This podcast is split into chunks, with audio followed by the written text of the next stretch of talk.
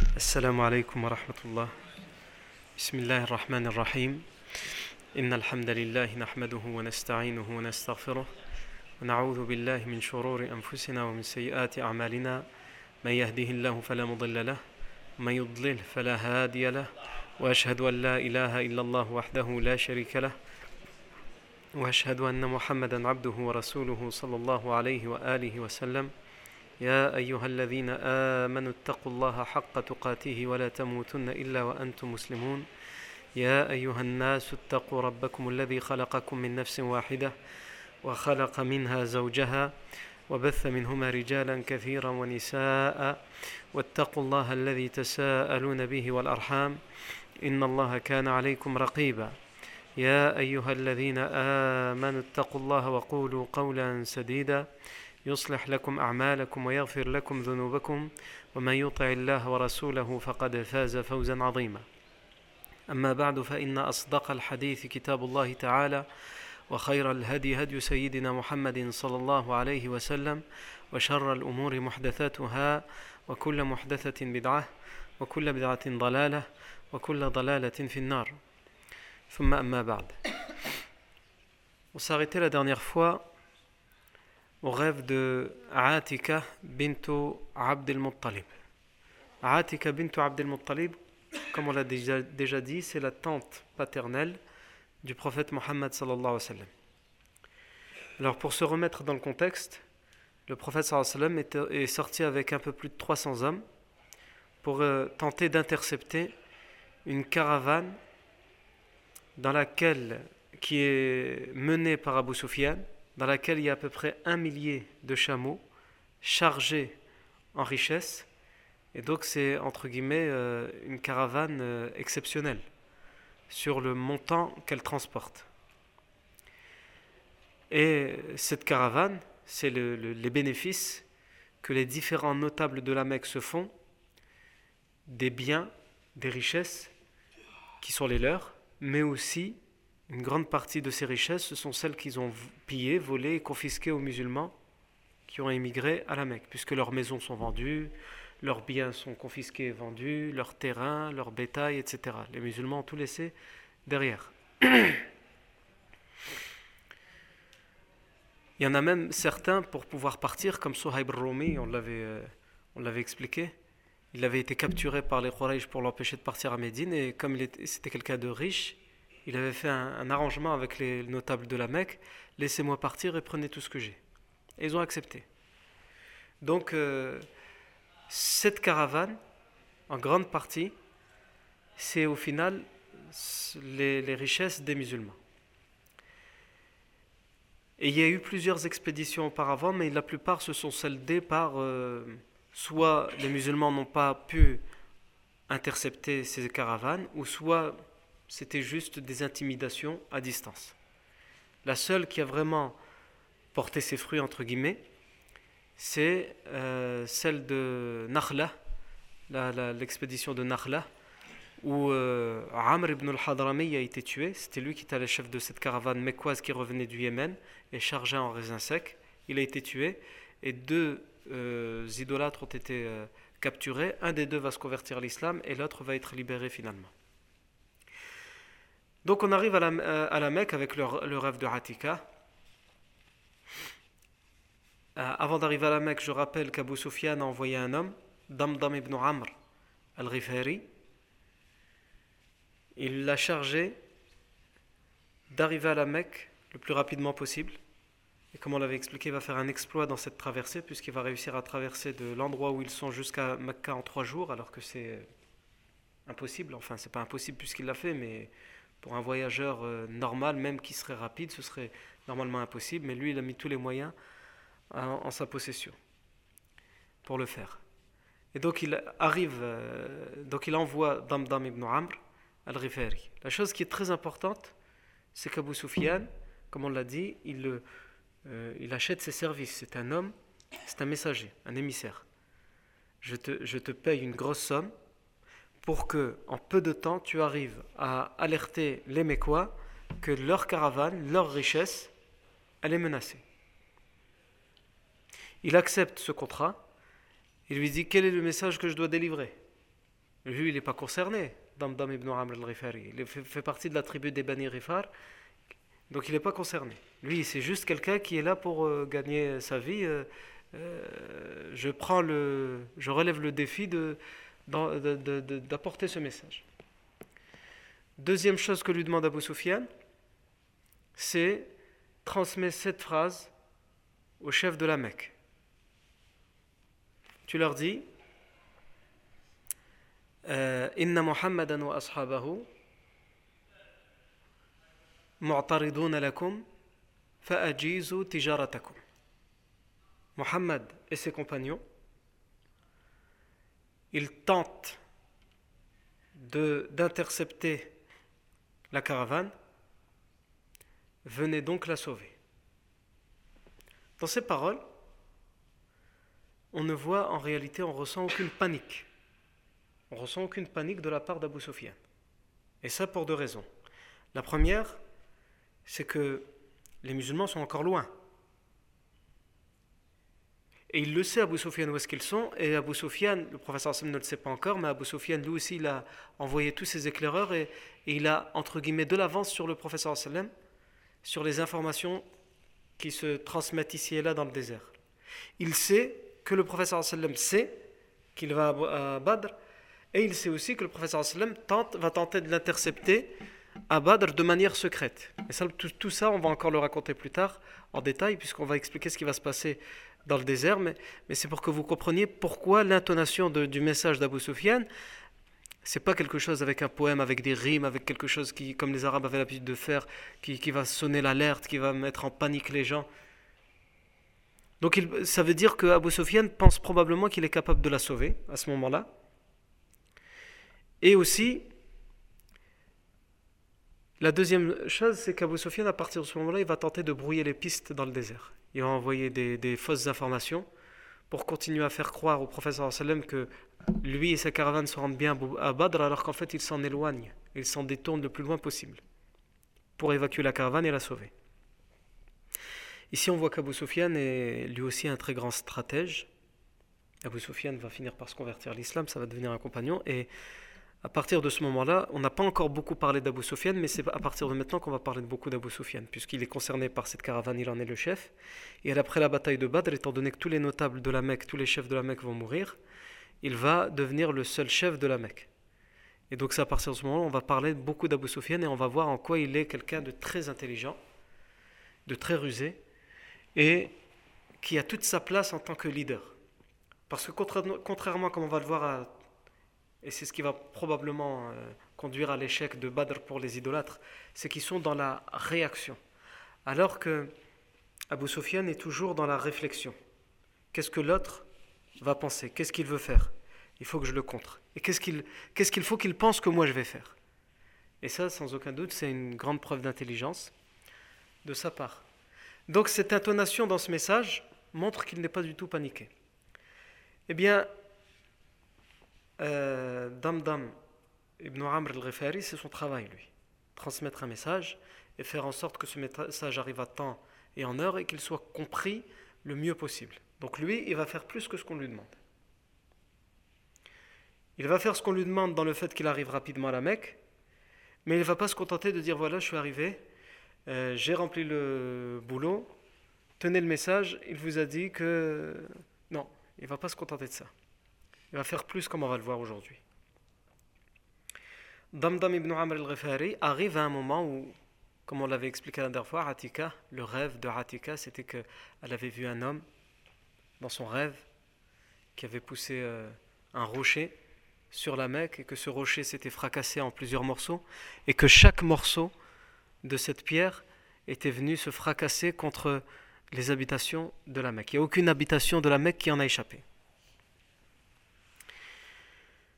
Et donc ça l'a intrigué. Ça a intrigué également son frère Al-Abbas. C'était un rêve qui devait rester secret, comme on l'avait dit, mais finalement tout le monde en a parlé. Et elle entendait l'homme crier dans son rêve Ya la Roudar, ô vous les gens de la trahison, ila masari'ikum, mobilisez-vous pour votre perte, pour votre mort, pour votre destruction fi dans trois. Et Abu Jahl avait défié l'Abbas en lui disant Qu'est-ce que c'est que ce rêve? Mais l'Abbas avait essayé de garder le rêve secret en disant Je ne vois pas de quoi tu parles. Finalement, Abu Jahl lui avait dit, hein, en se moquant Depuis quand euh, est sortie une nouvelle prophétesse chez vous? Les euh, euh, Hashim.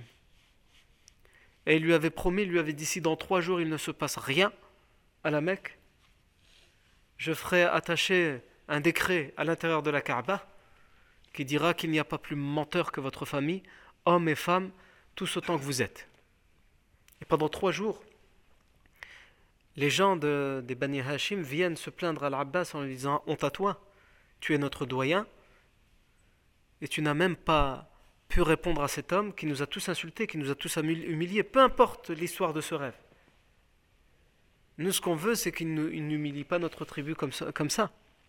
Donc il y a aussi une histoire de rivalité entre les différentes tribus, comme on va le voir quand la mobilisation générale va être décrétée à la Mecque.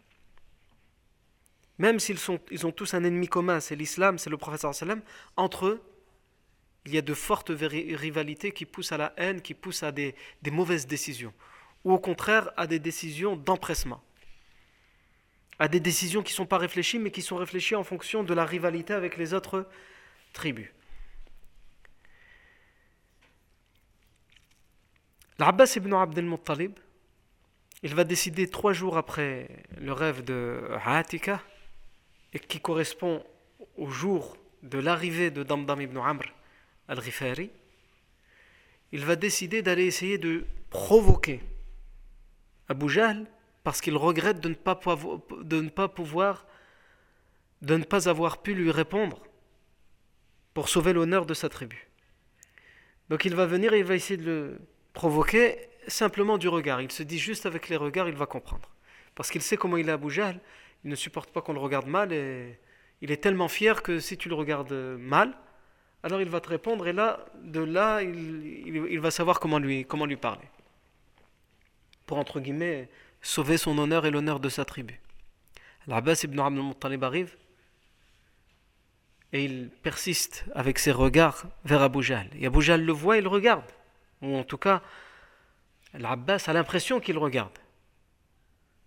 Mais il n'y a pas de réaction vers lui. Jusqu'à un moment, Abu Jahl sort à toute vitesse en marchant rapidement. Alors, avant de revenir sur ça, il faut bien nous mettre dans le contexte. À ce moment-là, au moment où Damdam va arriver, et on va expliquer comment il va arriver, les Mécois viennent de perdre quand même Amr ibn al-Hadrami dans l'expédition de Nakhla. Ils ont été humiliés, entre guillemets, c'est comme ça qu'ils le voient.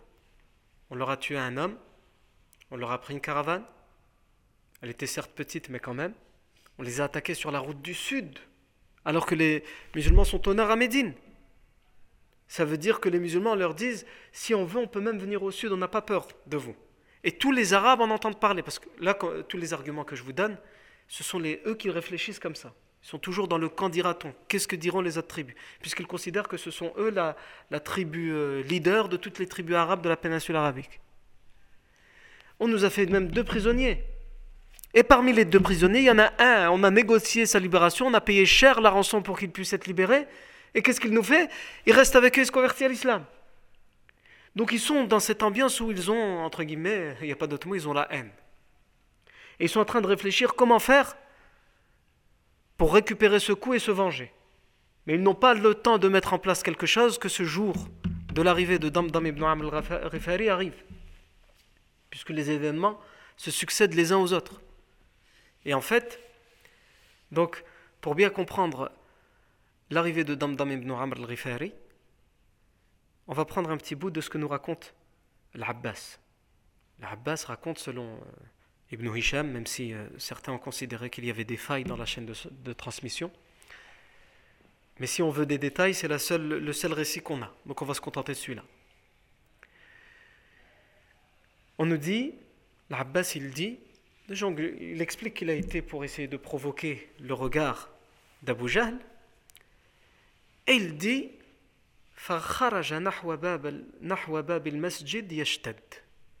et il est parti rapidement pour sortir de la mosquée, de l'enceinte de la mosquée.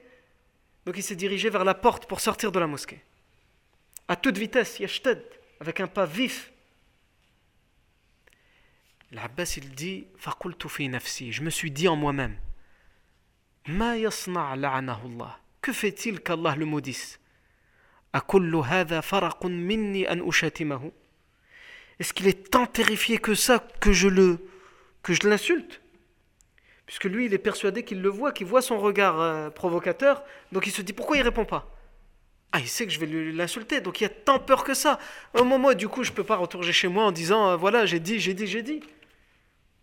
Alors qu'en fait, il se passe totalement autre chose, mais l'Abbas est tellement dans son, dans son, entre dans son plan, que lui, euh, il ne remarque pas ce que tout le monde autour de lui remarque. Ou plutôt ce que tout le monde, à ce moment-là, ne remarque pas, ne voit pas, mais entend. Et il dit وإذ وإذ هو قد سمع ما لم أسمع صوت ضمضم بن عمرو الغفاري Il dit en fait, il avait entendu ce que moi je n'avais pas entendu, la voix, les cris, les hurlements de ibn Amr al-Ghifari. Et il était en train d'hurler du côté de Batn al-Wadi. Batn al-Wadi, c'est à l'extérieur de l'enceinte de la mosquée, du, du côté nord. C'est-à-dire que Damdam, il n'est pas dans l'enceinte de la mosquée. Il vient d'entrer dans la Mecque et il est en train d'hurler. Donc à ce moment-là, les gens de toute la Mecque, ça résonne, puisqu'autour il y a des montagnes qui font écho à cette voix. On entend des hurlements, tout le monde est terrifié et on, personne ne comprend en fait. On, a, on est encore trop loin pour euh, réussir à comprendre ce qu'il est en train de dire. Et donc l'Abbas, c'est ce qu'il décrit, des hurlements. Donc il dit, lui, il a entendu ce que moi, je n'avais pas entendu. Et ce que tout le monde était en train d'entendre. C'est les hurlements, les cris de Damdam ibn Amr al-Rifari. Et il termine en disant, فَشَغَلَنِي عَنْهُ وَشَغَلَهُ عَنِّي مَا جَاءَ بِهِ مِنَ الْأَمْرِ et finalement, j'ai été distrait, et Abu Jahl a été distrait, donc on n'a pas pu régler entre guillemets cette affaire de provocation, lui et moi avons tous les deux été distraits par, euh, par l'information que Damdam nous a ramenée. Ici, pour expliquer comment Damdam ibn Amr al-Rifari est arrivé, soit on cite le texte comme on a l'habitude de le faire et on explique. Cependant, pour essayer de vous faire vivre ce moment, parce que ce moment, euh, beaucoup ont écrit, beaucoup ont écrit sur ce moment. Il y a même quelqu'un j'ai lu euh, l'article d'un journaliste qui n'est pas spécialisé dans, la, dans, dans l'islam ou dans l'histoire de l'islam, mais qui est spécialisé dans, les médias. C'est un journaliste et qui est expert dans le, les médias, comment, comment propager l'information, qui a fait un article sur Damdam ibn Amr al-Rifari. En expliquant que Damdam ibn Amr al-Rifari, c'était tout simplement le média de l'époque. Yani comment un média arrive à ramener une information et à l'orienter d'une manière et à faire en sorte que tous les gens pensent que cette information veut dire telle chose, ben, à l'époque, il n'y avait pas la télévision, il n'y avait pas Internet, c'était Damdam ibn Amr al-Rifari. Ce qui est impressionnant, c'est que cet homme, Damdam ibn Amr al-Rifari, qui va laisser cette empreinte à travers ce qu'il va faire, on ne connaît rien. En tout cas, en ce qui me concerne, j'ai essayé de, de rechercher le plus d'informations possible à son sujet. On ne connaît rien de cette personne. En tout cas, moi, je n'ai rien trouvé à propos de cette personne en dehors de cet événement, de ce récit. Comme quoi, quelquefois, des gens restent dans l'histoire juste pour euh, une seule chose, et pourtant il l'avait fait pour l'argent. Non, mais il l'a fait tellement de manière euh, ahurissante. Non. Donc, au lieu de raconter le texte, parce que le texte, en fait, quand on le raconte, c'est quelque chose qui, qui est raconté par quelqu'un qui l'a vécu, c'est fini. Mais on va essayer de se remettre dans la tête de ceux qui l'ont vécu, étape après étape. Ils entendent les hurlements. Donc ils sortent et se dirigent vers ces cris, parce qu'ils sont terrifiés, ils ne comprennent pas ce qui se passe. Sans réussir à comprendre ce que ces hurlements disent, parce qu'ils crient fort, certes, mais il est encore loin. Et finalement, plus on s'approche de l'endroit d'où proviennent les cris, et plus on entend que c'est un homme qui appelle les habitants de la Mecque. Il dit Ya ma'ashara Quraysh, Ya ma'ashara Quraysh, Ô vous les gens de Quraysh, ô vous les gens de la tribu de Quraysh. Donc il faut imaginer qu'à ce moment-là, tous les habitants de la Mecque qui entendent ça, les, les hommes, les femmes, les, enfants, les vieillards, tout le monde, tous ceux qui sont en capacité de se déplacer, ils abandonnent ce qu'ils font, ils y vont. Ça s'est jamais passé auparavant. Quand il y avait une information importante à donner, on l'a donnée en, face de la Kaaba. Et ensuite, chaque notable ou chaque chef de quartier, il allait la raconter chez lui. Mais pas de cette façon, quelqu'un il rentre dans la Mecque et, et il crie, il prend même pas le temps d'aller convoquer, réunir les notables, leur dire voilà, il y a telle information, informer les habitants. Tout le monde se dirige vers cet endroit. Et on voit, on distingue, quand on s'approche, un, attroupement, puisque les gens commencent à arriver, et surtout on distingue un homme qui est très haut. Et plus on s'approche, en fait, on, se rend compte que cet homme n'est pas assis, ou il s'est pas mis debout sur quelque chose, en fait, il s'est mis debout sur sa monture. La monture, on doit s'asseoir dessus. Lui, il est debout dessus. Debout, sur sa monture. Donc il avait un certain équilibre déjà. Et il est ensanglanté. Il a du sang. Il a du sang sur lui. Et il a les habits arrachés. Par devant et par derrière. Et plus on s'approche, plus on se rend compte qu'en fait c'est lui qui est en train de s'arracher les vêtements de manière hystérique, tout en continuant à crier. Et il a du sang sur lui. Donc la première idée qui vient en tête probablement des gens qui s'approchent, c'est qu'est-ce qui se passe? Il a besoin d'aide probablement. Il, y en a, il a du sang, il s'arrache les vêtements. Qu'est-ce qui se passe? Alors le fait d'avoir du sang, ça peut vouloir dire probablement pour les gens qu'il est blessé. Donc il a été blessé par quelqu'un, puisqu'on ne comprend pas encore ce qu'il veut et ce qu'il dit. Et lui aussi, il fait traîner la chose, parce que je vous ai dit, il veut faire son travail mieux que ce qu'on lui a demandé, donc il ne donne pas l'information, et il ne donne pas la phrase qu'on lui a demandé de transmettre. Il s'est fait une phrase à lui dans la tête, et il la donne euh, bride par bride, mot par mot, c'est-à-dire pour l'instant, il se contente juste de crier « Ô vous les habitants de la Mecque », et il attend que tout le monde soit rassemblé pour dire les autres informations. Alors que les gens qui sont là, évidemment, ils le tirent, mais qu'est-ce qui t'arrive? Explique, dis ce qu'il y a. Et lui, il continue à crier tout en faisant ses, gestes. Et qu'il est dans cette crise d'hystérie, on ne peut pas appeler ça autrement. Il est ensanglanté, il s'arrache les habits par devant et par derrière, il est debout sur la monture. Et aussi, si on est très près de la monture, ce qui n'était pas le cas de tout le monde, mais si on s'approche juste à côté de lui, à côté de la monture, on se rend compte qu'en fait, la selle, il l'a mis à l'envers. La selle, elle n'est pas dans le sens qu'elle doit être, elle est dans l'autre sens. Yani comme s'il s'asseyait, s'il doit s'asseoir dessus, il va s'asseoir euh, euh, à l'envers sur sa, sur sa monture. Qu'est-ce que tout ça veut dire? Ben, Le seul qui pourrait nous le dire, c'est Damdam, mais il n'est plus là depuis des siècles. Mais en tout cas, en fait, pourquoi il fait tout ça C'est pour attirer l'attention. Et c'est pour ça, je vous dis, tous ceux qui ont écrit à propos de Damdam, même si on n'a pas beaucoup d'informations sur lui, c'était probablement, il a utilisé ces trois jours pour euh, galoper à travers le désert, mais surtout pour réfléchir comment marquer les gens de cette information.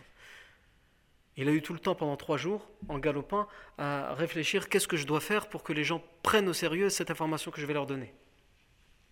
Et en réalité, ils allaient la prendre au sérieux.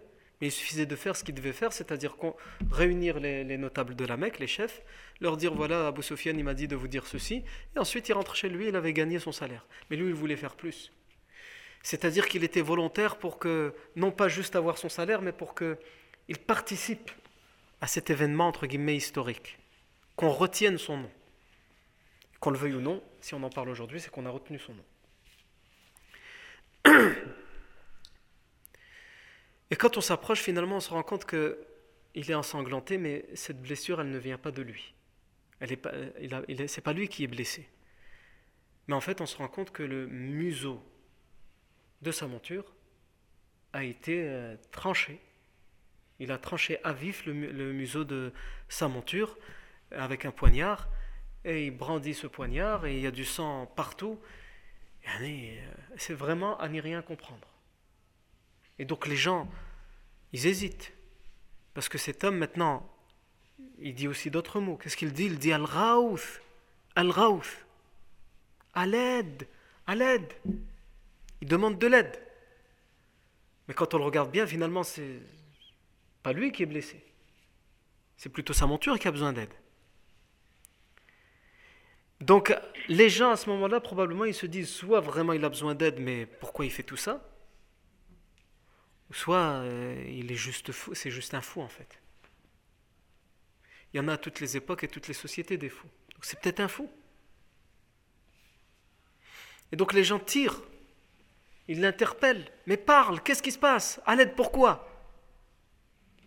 Et là enfin, il explique, enfin il explique tout doucement, parce qu'il fait durer le suspense. Et donc il dit Allah tima, Allah tima. Allah tima, ça veut dire quoi? Ça veut dire la caravane. Mais c'est pas n'importe quelle caravane. Normalement, la caravane, en arabe, c'est al-ir, le mot qu'on utilise habituellement, ou le qafila. Soit on utilise le qafila, soit on utilise l'ir. Qafila, c'est une caravane, peut-être juste de voyageurs ou de commerce, peu importe. Al-ir, c'est une caravane de commerce. Mais l'atima, c'est une caravane de commerce, mais pas n'importe laquelle, c'est une caravane de commerce. C'est comme ça qu'on appelle les caravanes qui sont yani, euh, exceptionnellement élevées dans le montant qu'elles transportent. Et donc cette caravane d'Abu Sufyan, elle est appelée Al-Latima. Parce que c'est énormément d'argent qu'il y, a dedans. Tous les, pratiquement tous les notables de la Mecque ont participé, ils ont une part de leur richesse là-dedans. Puisqu'on avait dit que les musulmans, les éclaireurs du prophète sallam, avaient estimé le montant que transportait cette caravane, ils l'avaient estimé à 50 000 dinars. Les dinars, ce sont des pièces d'or. 50 000, 50 000 pièces d'or l'estimation. C'est-à-dire des millions euh, pour notre époque. Et donc il dit Allah tima, Allah. Et les gens comprennent à ce moment-là qu'il y a un problème probablement avec la caravane d'Abu Sufyan, puisque Allah tima, c'est pas juste une caravane, c'est vraiment Allah tima, c'est leur caravane, la caravane d'Abu Sufyan. Et ils lui disent euh, Qu'est-ce qui lui est arrivé? Est-ce qu'ils l'ont pris? Les musulmans, ils ont pris la caravane? Ils ont pris Abu Sufyan, ils ont tué des gens Qu'est-ce qui se passe? et là, il leur dit Al-Latima, Ya Ma'shara Quraysh, Al-Latima, Al-Latima. قد عرض لها محمد وأصحابه. Mohammed et ses compagnons sont sortis pour l'intercepter. Et donc là, les gens veulent savoir. Et alors Et après Qu'est-ce qui se passe Et là, il leur dit ولا أرى أنكم تدركوها. Mais je pense qu'il est trop tard, jamais vous n'arriverez à les rattraper.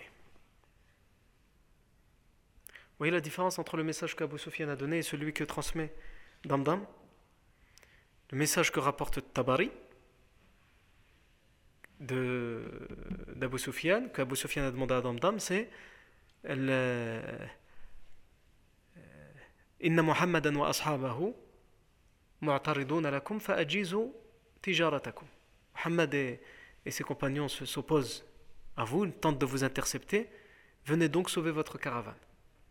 Et lui, ô vous les habitants de la Mecque, à l'aide, à l'aide. Al-Latima, la grande caravane, la caravane précieuse. Mohammed et ses compagnons sont sortis pour l'intercepter et je ne pense pas que vous arriverez à la rattraper. Et quand tu dis ça, c'est pour que les gens se dépêchent. Pourquoi il fait ça Pour que Abu Sufyan soit content de son travail, qu'il le paye bien, et aussi pour que son nom reste dans l'histoire. Pour lui, l'histoire de ce qu'on appelait à l'époque Ayyamul Arab, les jours des, Arabes, les, guerres qu'il y avait entre les tribus, les idolâtres. Pour, eux, ils n'ont pas encore vraiment conscience que c'est vraiment que c'est une vraie religion qui va apparaître au monde entier. Pour eux, c'est juste une histoire parmi d'autres entre des tribus. Non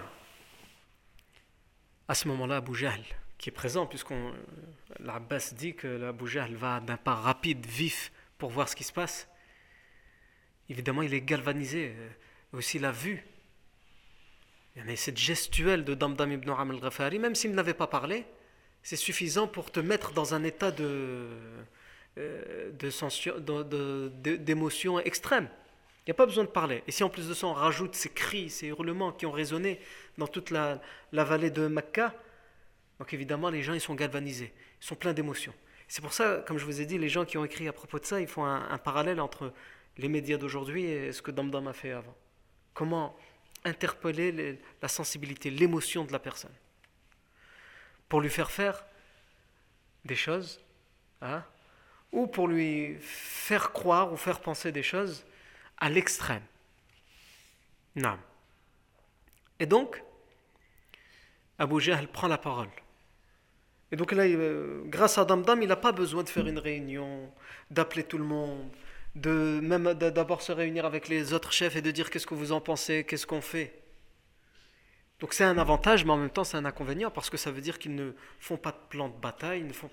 C'est et c'est probablement, c'est pas probablement, c'est certainement une cause de leur défaite à Badr, c'est que allons-y. Abu Jahl va dire Muhammadun wa ashabuhu an takuna ka'ir ibn al-Hadrami. Donc il prend la parole devant tout le monde juste après Damdam et il dit Est-ce que Mohammed et ses compagnons pensent qu'il va s'en sortir comme il l'a fait avec le fils de l'Hadrami? C'est lui qui avait été tué à Nakhla, Amr ibn al-Hadrami. Qu'est-ce qu'il fait ici à Jahl? Lui aussi, il utilise l'émotion.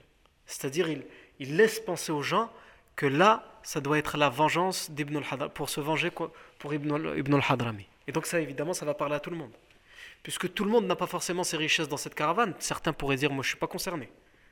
C'est votre richesse, allez la défendre. Mais lui, il ne dit pas, contrairement à Damdam, parce que Damdam, lui, c'est ce qu'Abu Sufyan lui a dit, et comme on a dit, il est parti à une autre tribu, donc il ne comprend pas très bien ce qui se passe. Mais Abu il sait que certains pourraient dire, c'est vos richesses. C'est ton, tu me demandes à moi de risquer ma vie pour sauver ton argent, Abu Jahl et celui de, de, de, des Bani Jumah et celui des Bani Zohra, etc. Non, moi je ne suis pas concerné, c'est pas mon argent. Débrouillez-vous. Donc pour éviter tout de suite cet argument, qu'est-ce qu'il dit? Est-ce que Mohammed et ses compagnons pensent qu'ils vont nous faire comme ils ont fait avec euh, Ibn al-Hadrami Et il dit Kalla wallah. Oh non, par Allah. Ils vont avoir la certitude que ce ne sera pas comme ça. Évidemment, ici, le, le fruit est mûr. Les habitants de la Mecque, les riches, les pauvres, les, femmes, les hommes, tout le monde est galvanisé, et donc tout le monde crie à la mobilisation générale, et Abu Jahl ordonne la mobilisation générale à la Mecque, et il dit que tout le monde se prépare, nous sortons aujourd'hui même, au plus tard demain matin. Et ça va marcher. Ça va marcher puisqu'en quelques heures, il faut, imaginer, Yanni, avec les moyens de l'époque, en quelques heures, 1300 hommes, armés jusqu'aux dents, se rassemblent pour sortir et pour aller défendre leur caravane. 1300 hommes, en quelques heures. 1300 hommes armés jusqu'aux dents. Neuf notables de la Mecque disent et font, dire à tous les habitants de la Mecque, ne vous inquiétez pas, ne prenez aucun vivre, prenez juste vos armes. C'est nous qui dépensons et qui dépenserons pour vous nourrir, pour vous faire boire, et nous prendrons les meilleurs euh, vins que nous avons, les meilleures bottes que nous avons, pour que vous mangiez, que vous ayez... Vous n'avez pas à vous inquiéter pour ce qui est de votre nourriture, votre consommation. Prenez juste vos armes et votre monture si vous en avez une. C'est tout. Neuf hommes il faut, il faut vous imaginer ce que ça va être que de nourrir 1300 hommes. Et après un moment, on va y revenir, ce sera uniquement 900 et quelques, puisqu'il y a une partie de l'armée qui va revenir à la Mecque, mais ça on va l'expliquer plus tard. Mais en tous les cas, on sait que chaque jour, cette armée va consommer entre 9 à 10 chameaux. En termes de nourriture, ils vont chaque jour égorger sur le chemin de l'allée, mais le retour ce sera différent puisque le retour ce sera la débandade. Mais sur l'allée, ils vont consommer chaque jour entre 9 à 10 chameaux. Certains jours, ils en égorgent 9, d'autres, ils en égorgent 10. Et c'est 9 hommes de la Mecque qui, euh, bénévolement, payent le, cette, aventure. D'ailleurs, plusieurs versets du Coran font référence à ça, on y reviendra plus tard, sur, ces, sur les gens qui donnent, mais qui ne donnent pas pour Allah, qui donnent par orgueil. Et ça fait référence en particulier à ces gens-là. Des gens étaient capables de donner toute leur richesse, vous imaginez, pour le mal, pour tuer, pour la haine. À nous de nous poser les questions pour le peu que nous ne sommes pas capables de donner pour la bonne cause. Des gens étaient capables de donner tout ce qu'ils avaient dans ces tribus-là, chez ces notables-là, juste pour que les gens disent c'est lui qui a donné. Et nous, juste pour qu'Allah dise je suis satisfait de toi, on n'est pas capable. Non. En quelques heures, 1300 hommes se rassemblent, ils sont armés jusqu'aux dents. 100 cavaliers. 100 cavaliers, ça veut dire quoi? Ça veut dire des hommes qui sont sur des chevaux, mais ce n'est pas juste des hommes qui sont sur des chevaux, c'est des 100 hommes qui ont leur cheval, qui ont l'habitude de leur cheval et qui savent manier la guerre à, bord d'un cheval. Et avoir 100 cavaliers dans une bataille comme celle-ci, sans aucun doute, c'est un grand atout. Parce que le cavalier est toujours au-dessus de celui qui est à terre. Il peut même frapper plusieurs personnes. Il peut combattre plusieurs personnes à la fois. Il peut le cavalier, il a comme force de rapidité ses jambes. Deux jambes, aussi rapides qu'il puisse être. Alors que le cavalier, la, personne qui est à pied, il a que ses deux, jambes. Le cavalier, lui, il a les quatre pattes du cheval, qui peuvent aller, si vraiment c'est un cheval de un pur sang arabe, c'est ce qu'ils avaient à l'époque, et qu'on le met au maximum, ça peut faire des dizaines de kilomètres heure. Donc ils ont 100 cavaliers. Ils ont aussi 600 boucliers. Évidemment, chacun a son épée ou ses épées. Et en termes de chameaux, on n'a pas le nombre, parce qu'on nous dit qu'il y avait des chameaux à perte de vue. Parce qu'il y avait à la fois les chameaux qui allaient être montés par les gens, il y avait aussi les chameaux qui étaient ramenés par euh, tous les, nombreux troupeaux qui étaient ramenés par ces neuf notables pour euh, dépenser, pour égorger leurs chameaux, pour faire euh, nourrir, pour nourrir le, les combattants. Sans parler des tonneaux de vin, puisqu'ils partent pour combattre, mais comme le dira Abu plus tard, comme vous allez le voir, ils partent aussi pour faire la fête. Ils prennent avec eux les danseuses, les poètes, ils sont persuadés qu'avec 1300 hommes, 100 cavaliers, 600 boucliers, ils sont armés jusqu'aux dents, ils sont persuadés que ça va être une victoire sans, sans, sans, sans, laisser, sans ne rien laisser aux musulmans, et qu'ils ils vont faire la fête, donc ils prévoient déjà la victoire. Et ils veulent faire la, fête sur place, ils ne veulent pas attendre de revenir à la Mecque. Donc ils prennent avec eux les danseuses, ils prennent le vin, ils prennent tout ce qu'il faut pour faire la fête. Les poètes, etc. Pendant la mobilisation, pendant ces quelques heures de mobilisation, est-ce que tout le monde, sans exception, va participer à la bataille de Badr? La mobilisation générale, elle est décrétée. Ça veut dire que normalement, tout le monde doit y participer, sauf les femmes, mais il y aura quand même des femmes qui vont les accompagner. Mais les femmes n'ont pas obligation de, participer à cette mobilisation générale, sauf les enfants, bien évidemment. Sauf les personnes vraiment qui sont faibles, comme les vieillards qui ne sont pas en état de, bouger, ou les personnes qui ont une bonne raison, qui sont malades. Sinon, tout le reste est censé participer. Dans ce tout le reste, est-ce qu'il y en a qui n'ont pas participé, qui ne vont pas se mobiliser pendant ces quelques heures? Oui. Il y en a qui vont pas se mobiliser, mais qui vont trouver une solution de remplacement. Il y en a qui vont pas se mobiliser, mais qui finalement vont se mobiliser. Et il y en a qui vont décider de ne pas se mobiliser et ils ne se mobiliseront pas du tout. Tout d'abord, pour comprendre de qui on parle, il faut se rappeler que quand on parle des Quraysh, en fait, le nom Quraysh, c'est la tribu mère de tous les habitants de la Mecque et des alentours. La tribu mère, à l'origine, c'est les Quraysh. Mais dans tous ces gens, il y a des, branches, ce qu'on appelle Botoun al-Qabila, les branches de, la tribu mère. Il y en a beaucoup des branches chez les Quraysh, mais on va dire qu'il y en a dix qui sont les principales à la Mecque et autour de la Mecque, et qui sont concernées par cette affaire. C'est les Banu Murrah, ils se mobilisent tous. Les Banu euh, Amir, ils se mobilisent tous. Les Banu al-Harith, ils se mobilisent tous. Les Banu Jumah, ils se mobilisent presque tous. Banu Jumah, ils se mobilisent presque tous, c'est-à-dire presque tous, sauf à l'intérieur de cette euh, grande famille des Bani Jumah, des grandes, grandes tribus, il y a un quartier, celui de Umayy ibn Khalaf, un grand notable de la Mecque, un chef, l'ancien maître de Bilal. Umayy ibn Khalaf, lui, je vais revenir sur lui, il décide pour l'instant, je dis bien pour l'instant, de ne pas se mobiliser. Après les Banu Jumah, on a les euh, Banu Sahm, ils se mobilisent. Les Banu euh, Zohra, ils se mobilisent. Les Banu Makhzoum, ils se mobilisent. Les Banu Abdi Shams, ils se mobilisent. Les Banu Abdiddar, qui sont les portes-étendards, évidemment, euh, il y aura un étendard, ils se mobilisent. Et les Banu Adi. Et les Banu Adi, aucun d'entre eux ne se mobilise. Première question, pourquoi sur les dix, il y a une tribu, les Banu Adi, aucun d'entre eux ne se mobilise? J'ai essayé de trouver la réponse à cette question.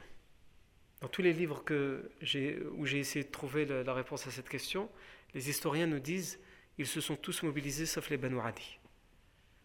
quand on demande pourquoi, on essaye de trouver la réponse. En ce qui me concerne, je ne l'ai pas trouvé. Mais j'ai essayé de chercher l'histoire de cette tribu. Est-ce qu'il y a quelque chose dans, dans l'histoire de ses ancêtres ou j'ai essayé de lire à propos de l'histoire avant l'islam de cette tribu qui pourrait nous aider à comprendre pourquoi cette tribu ne s'est pas mobilisée. Et c'est ma supposition, wallahu a'lam en lisant l'histoire de cette tribu, on, découvre que les Banu Adi, en fait, leur rôle parmi toutes les tribus de Quraysh, c'était ce qu'on appelait As-Sifara, la médiation.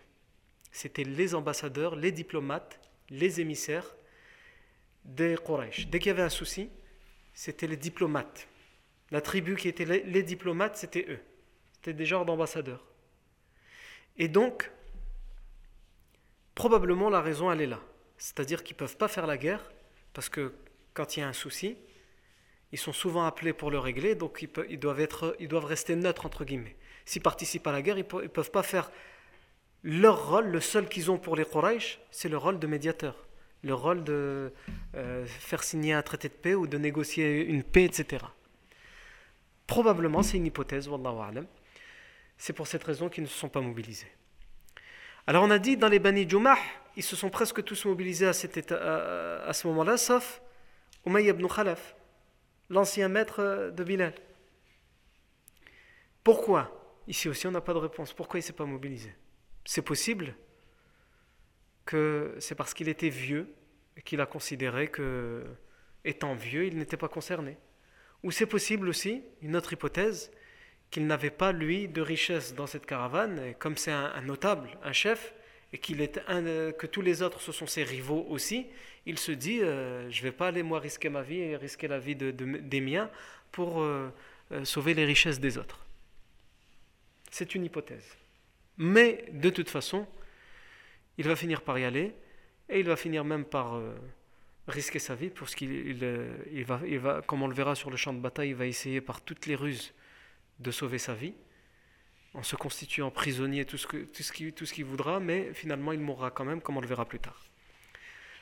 Umayy ibn Khalaf, comment ça se fait que on sait, nous, comme je vous le dis maintenant, qu'il sera dans le champ de bataille, il sera même mort dans le champ de bataille, alors qu'il a décidé de ne pas y aller? Comment ça se fait qu'il finalement, il va changer d'avis? Eh bien, c'est son meilleur ami qui va lui faire changer d'avis. Uqba ibn Abi Mu'ayt. Uqba ibn Abi Mu'ayt, c'est son ami. Et on avait déjà parlé de cette amitié qu'il y a entre eux deux, et c'est à propos de cette amitié qu'Allah avait révélé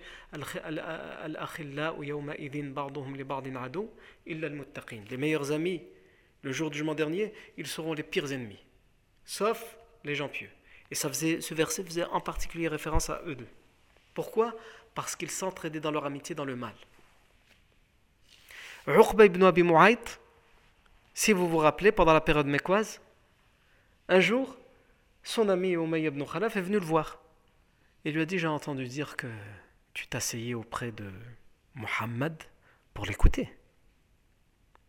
C'est une, amitié bizarre, comme vous allez le voir, qui est entre eux. C'est pas une amitié, viens, t'es mon sahab, je vais te parler, écoute, je vais te convaincre. Ça se fait pas ce que tu fais. On est des amis, nous. Non, c'est pas comme ça. C'est la jahiliya. La jahiliya, c'est dans la provocation. Et pourtant, il y a une amitié entre eux. La relation, elle est vraiment bizarre. Donc, au lieu d'aller lui dire moi ce que tu fais, nous on est des amis, c'est comme si tu me trahissais. Non, c'est pas ça qu'il lui dit. Il le prend pas par les émotions. Ou en tout cas, il le prend par les émotions, mais d'une autre manière. Il lui dit J'ai entendu que tu t'asseyais pour l'écouter. Il dit Ouais, mais c'est juste pour écouter. T'inquiète pas, il n'y a rien. Je suis pas musulman. Et il va lui dire Wajhi min haram. Mon visage sera interdit à partir de maintenant pour ton visage, sauf si tu vas lui cracher dessus et que tu arrêtes de t'asseoir avec lui. Et il va le faire. C'était ça ce genre d'amitié. Gharib. Uqba ibn Abi Mu'ayt l'a fait. Et quand on dit à Uqba que son ami, Umayya ibn Khalaf, a décidé de ne pas sortir, de ne pas partir, ah, bien évidemment, il se rappelle de son amitié, mais il se rappelle aussi de cet événement. Très probablement. L'imam Tabari nous raconte, et ça, ce passage, il a été authentifié. Il nous raconte, il dit, pour bien comprendre la scène où ça s'est passé, le changement de, décision d'Umayya ibn Khalaf, il dit euh, ou plutôt il dit Inna Umayya ibn Khalaf, Kana qad al-qu'ud. Ibn Khalaf, lui, quant à lui, il avait décidé de rester, de ne pas participer à la bataille de Badr.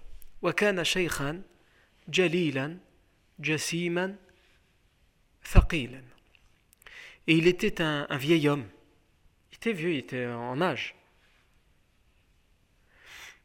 Donc pourquoi Tabari il rajoute ça? Probablement pour nous donner une explication de pourquoi il a décidé de ne pas partir. C'est soit pour sa vieillesse, soit pour d'autres raisons. Peut-être qu'il n'avait pas de, de, bien dans cette caravane. En tout cas, il dit c'était un, homme âgé, jalilan, respecté, admiré par les siens. Thaqilan, lourd dans le sens imposant. Quand on le voyait, juste par sa prestance, il était imposant. Et il dit Son ami Uqba ibn Abi Mu'ayt, il est venu le voir.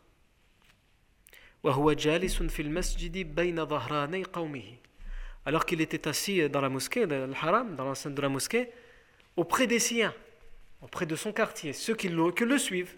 Tu pars pas, nous aussi on part pas. Ils se sont assis avec lui pendant que les gens, tout le monde se mobilise. Il y en a un qui aiguise son épée, l'autre il prépare son bouclier, etc. Ça crie par-ci, ça crie par-là. Et lui il s'assoit, il regarde tout seul, il ne se, se, sent pas du tout concerné. Alors que c'est un ennemi du prophète sallam. Mais il a l'air en dehors de cette histoire. Et Uqba ibn Mu'ayt, personne n'a osé parler à Umayy ibn Khalaf, c'est quelqu'un de respecté c'est un chef. Uqba ibn Abi Mu'ayt, c'est son ami, donc lui, il ose lui parler. Mais même si c'est son ami, il sait comment lui parler. il sait qu'il le connaît, parce qu'il a la même mentalité que lui. C'est pas le genre de personne, si tu lui dis Ouais, ça se fait pas, vas-y, viens avec nous. Il va pas venir, il va pas bouger. Lui, il sait comment il doit lui parler, il connaît ses codes, puisqu'il a les mêmes codes que lui. Qu'est-ce qu'il fait? Tabari nous raconte وهو جالس في المسجد بين ظهراني قومه alors qu'il était assis auprès des siens à la, à la mosquée Uqba ibn Abi Mu'ayt il arrive بمجمرة فيها نار ومجمر il vient avec une, ce qu'on appelle en arabe une mijmara. Une mijmara, c'est un, petit, un genre de petit chaudronnier dans lequel on met des braises qu'on allume et, des, et, du parfum. Du parfum, des branches de parfum, il y en a à l'état, pur, à l'état original, le oud, le misk, etc.